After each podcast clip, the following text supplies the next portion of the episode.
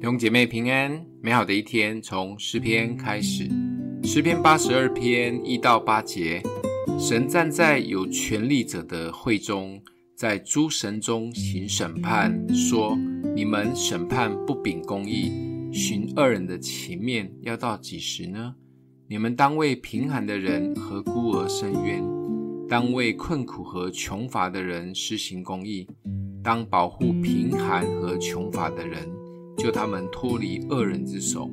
你们仍不知道，也不明白，在黑暗中走来走去，地的根基都摇动了。我曾说，你们是神，都是至高者的儿子。然而你们要死，与世人一样，要扑倒，像王子中的一位。神啊，求你起来审判世界，因为你要得万邦为业。面对环境的不公不义，我们可以做什么呢？就像诗人面对整个环境有很多的不公不义，自己的国家被列国欺压，很多的贫穷人和孤儿被不公平的对待。诗人起来祷告，呼求神，也相信神才是真正的审判者。这里的审判的意思，除了指判断以外，还有一些是治理的意思。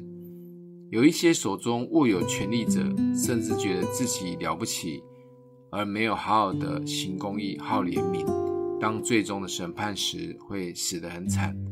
诗中这里提到你们是神，其实指的是在地上握有权力或神的代言人们，不是说我们是神，因为神只有一位。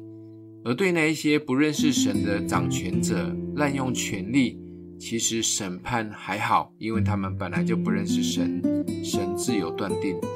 但如果是神的代言人，就是所谓的基督徒们，特别是教会的领袖，如果滥用权力治理团队，甚至压迫会友，在审判日那一天，真的会凄惨无比。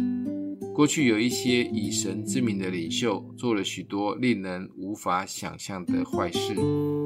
也有一些是想达成自己目的，动不动就会用马太福音第六章的“先求神的国、神的义”这一些东西都加给你的这些话来压榨人，投入了大量的时间服侍，不仅家庭没有顾好，孩子也不管，最后枯竭了。这其实都是不公不义，领袖们要格外的警醒及小心，因为身为神的代言人。也是群羊的领袖，永远都要回到仆人领导的根基，就是爱及榜样。